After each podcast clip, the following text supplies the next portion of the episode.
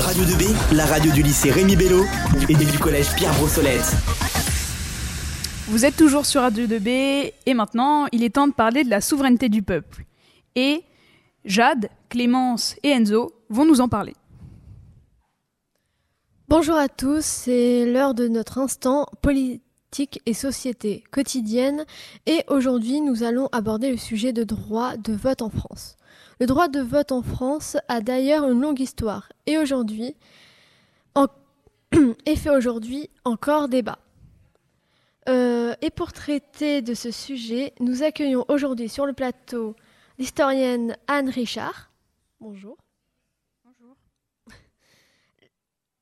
La professeure en sciences politiques et sociales Céline Leblanc. Bonjour et l'ancien député et ministre Henri Potier. Bonjour. Euh, Madame Richard, vous êtes donc historienne. Pouvez-vous nous rappeler quelques dates euh, euh, les Français ont obtenu, à quelle date les Français ont obtenu le droit de vote? C'était en 1791, mais attention, le suffrage à cette époque était masculin censitaire et indirect, donc bien différent d'une autre. En effet, il était nécessaire euh, de payer une caution pour pouvoir voter, donc euh, seuls les plus riches le pouvaient. Euh, d'autant qu'il était, comme vous l'avez dit, indirect, ce qui signifie que les citoyens n'élisaient pas directement leurs représentants. Il y avait aussi les candidats cash pour les votants et les candidats qui devaient d'ailleurs eux aussi payer une caution pour se présenter. D'autant que pour certains, même s'ils pouvaient payer la caution, ils ne savaient pas pour qui voter. En général, ils jetaient leur dévolu sur le noble qu'ils connaissaient de vue ou de nom. C'est sûr que de ce point de vue-là, on peut se dire que les citoyens français n'étaient peut-être pas prêts à obtenir le droit de vote, mais en réalité c'est surtout parce qu'au début, l'école n'était pas obligatoire. La loi de Ferry, 1891, et donc ils n'étaient pas bien informés sur les sujets politiques. Mais comme vous l'avez évoqué, et même si le droit de vote a, été obtenu en 1791, il n'est pas il n'est aujourd'hui plus le même. Oui, bien sûr. Euh, par exemple, avec les restrictions sur l'âge euh, et la somme à payer en caution, euh, qui n'ont fait que varier au cours des siècles quand le suffrage était encore censitaire. Sans oublier qu'il y a certains régimes politiques, autres que la démocratie, qui ont été instaurés en France après 1791, comme les empires de Napoléon, Napoléon et Napoléon III, qui ont pendant leur durée respective supprimé le droit de vote et a aussi été universel masculin pendant une période à partir de 1799 et jusqu'en 1815 et même s'il restait indirect, c'est tout de même à souligner. Euh, d'ailleurs, au moment du retour au suffrage censitaire en 1815, la loi du double vote a été mise en place et elle permettait aux Français, ce qui est à l'avantage de pouvoir voter euh, deux fois, ce qui est à l'avantage des aristocrates, euh, bien entendu. C'est vrai, et même si elle a fini par être abolie, on peut quand même souligner le fait que, contrairement aux tiers États, les aristocrates avaient pour la plupart envie d'un retour à la monarchie. Et donc, ils avaient plus tendance à voter pour des candidats pouvant réinstaurer une monarchie, ce qui allait à l'encontre des idées de la plupart des citoyens et les élections n'étaient au final pas vraiment représentatives de l'opinion générale. C'est vrai que l'école a permis aux populations de mieux comprendre les enjeux politiques d'une élection et de se forger une opinion politique propre. Euh, d'ailleurs, 1848 est également une date à retenir étant donné que c'est à ce moment-là que le vote est devenu secret. En effet, et comme vous l'avez dit, cela a permis d'éviter la corruption et donc faire en sorte que les Français expriment au maximum leur propre opinion afin d'obtenir euh, les votes les plus représentatifs possibles C'était établi que le droit de vote s'était établi en 1849. Mais à ce moment-là, les femmes n'avaient pas encore le droit de voter, n'est-ce pas? Oui, bien sûr, on peut parler de stabilisation car le suffrage est devenu direct et universel, même si les femmes en étaient exclues. Mais il a bien entendu évolué depuis. Euh, bien sûr, rien qu'avec l'âge minimal pour le droit de vote qui est passé de 25 à 18 ans. Tout à fait, et pour ce qui est des femmes, il faut enfin ce droit, pour qu'elles obtiennent enfin ce droit, et elles ont voté pour la première fois en 1945. Oui, on peut citer des mouvements euh, féministes comme celui des suffragettes qui ont fait avancer l'égalité entre euh, hommes et femmes au sujet du droit de vote. Mais la Première Guerre mondiale a aussi aidé à l'émancipation des femmes, étant donné qu'elles ont dû travailler pour soutenir l'effort de guerre et elles ont pu prouver de prendre part, de prendre part, de prendre part à la vie active du pays de la même façon que les hommes. Mais les femmes n'ont pas été les seules à combattre pour l'obtention du droit de vote. Il y a également les étrangers.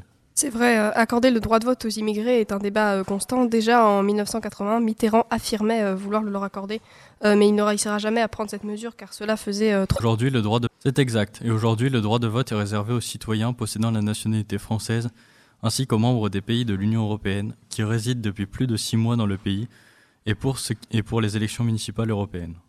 Euh, de mon point de vue, puisque nous sommes ici pour débattre, euh, je trouve qu'il ne faudrait pas euh, accorder le droit de vote aux étrangers. C'est un droit qui représente l'appartenance. Si les étrangers ont décidé de la nation, et si les étrangers ont décidé de jouir du confort de la vie en France, mais qu'ils s'identifient toujours comme appartenant à une autre nation, alors ils ne sont pas éligibles au droit de vote.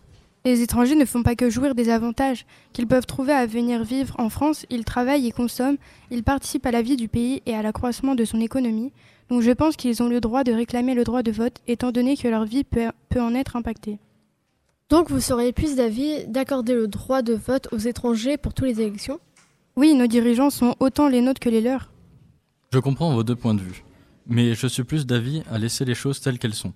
Leur accorder le droit de vote pour les élections dont l'impact est moins important que les élections présidentielles me semble un bon compromis, et selon moi, le droit d'élire le président ne doit revenir qu'aux citoyens français. C'est une parfaite aberration, ce sont les Français qui ont combattu pour obtenir ce droit. Nous ne parlons mais bien de l'avenir d'ici du passé, mais bien de l'avenir du droit de vote. Vous ne pouvez qu'admettre que les immigrés occupent une place plus importante dans notre pays qu'il y a deux siècles, leur voix est donc à prendre en compte. Je vous rejoins sur ce point. Nous n'avons pas mené tout ce combat pour qu'au final l'avis de tous les citoyens français ne soit pas pris en compte. Aujourd'hui, chacun en France devrait pouvoir faire valoir son opinion, et cela passe par le droit de vote. Aujourd'hui, on ne peut plus débattre de l'importance du droit de vote. Aujourd'hui, il est nécessaire. Vous parlez comme si tous ceux à qui on accorde le droit de vote l'utilisent comme ils devraient. Nous sommes aujourd'hui dans une France où ces citoyens ne profitent même pas de leurs propres droits. À quoi bon l'accorder à des gens qui ne sont même pas français? Vous êtes en train de dériver sur un tout autre sujet, madame. Mais que voulez-vous dire par les Français n'utilisent pas leur droit de vote comme ils le devraient? Je parle de l'abstention, bien entendu. Les Français ne votent plus, ils ne profitent plus de droits qu'ils ont durement acquis. Je suis entièrement de votre avis. L'abstention est un problème majeur qui se doit d'être résolu. À ce sujet, monsieur Poitier, euh, vous avez écrit un livre qui, qui parle de l'abstention en France. Comment contrer l'abstention en France? Un ouvrage écrit en 2021 où vous décrivez le phénomène d'abstention et où vous donnez vos idées pour y remédier. En effet, j'y expose un projet de loi que j'aimerais faire passer qui obligerait les Français à voter. Plus qu'un droit, il deviendrait un devoir au service de la nation. Vous ne pouvez obliger les gens à voter, c'est une aberration. Quelles seraient vos méthodes pour mettre cela en place, monsieur Poirier? Je pense que la meilleure solution est d'obliger tous les Français possédant une carte d'électeur à aller voter. Si ils ne le font pas, ils recevront une amende, une simple amende de 33 euros. Une... Faisant ça, il faut tout de même... Mais en faisant ça, il faut tout de même que vous preniez en compte les facteurs qui poussent les gens à ne pas voter, refus de départager les candidats, incapacité à se reconnaître dans les candidatures proposées, ou bien préoccupations personnelles, qui font que les enjeux du scrutin ne les impactent pas Enfin, tout de même, on a recensé un taux d'abstention de 60% au second tour des élections présidentielles en 2020 à cause du Covid-19. Vous seriez allé mettre des amendes de 60% de la population C'est une aberration. Le contexte des élections de 2020 était exceptionnel, Madame Leblanc. Et si cela peut vous rassurer, j'ai également précisé dans mon ouvrage que les votes blancs, les votes blancs, compteront comme de vrais votes. Ainsi, même si les électeurs ne se reconnaissent pas dans le programme des candidats, ils feront entendre leur voix comme n'importe quel citoyen le devrait. Personnellement, je suis assez partagée. Ne pensez-vous pas qu'il faudrait plutôt chercher à vote aux Français, euh, au vote aux Français, étant donné que l'une des principales causes de l'abstention est l'indifférence qu'ont certains citoyens à l'égard des élections? Il est vrai que l'on a, depuis 1993, constaté un accroissement de l'indifférence qu'ont les Français face aux élections, et pas seulement les présidentielles, mais toutes. En général, ce sont plutôt les jeunes qui se montrent désintéressés et qui sont principalement dans l'incompréhension face au rôle de certaines institutions comme le Parlement, et pour beaucoup, le rôle qu'ont les hommes politiques reste flou. Quelles seraient vos solutions pour faire face à cette méconnaissance? Nous mettons ici les pieds dans un autre domaine. Mais peut-être le cours que suivent les jeunes au sujet de la politique ne sont pas assez fournis ou pas assez percutants. Il faudrait peut-être ainsi penser à revoir les méthodes d'apprentissage que l'on exerce pour qu'ils saisissent mieux les enjeux de la politique et ainsi qu'ils comprennent l'importance des élections. Eh bien, merci à tous de nous avoir fait l'honneur de venir sur ce plateau. Cependant, nous touchons déjà à la fin de notre instant politique et société quotidienne. Je vous remercie d'avoir débattu sur ce sujet passionnant et je rappelle à monsieur et je le rappelle, Monsieur Potier, euh, votre livre Comment contrer l'abstention en France est disponible dans toutes les librairies et sur toutes les plateformes. Nous vous laissons avec un petit instant de musique.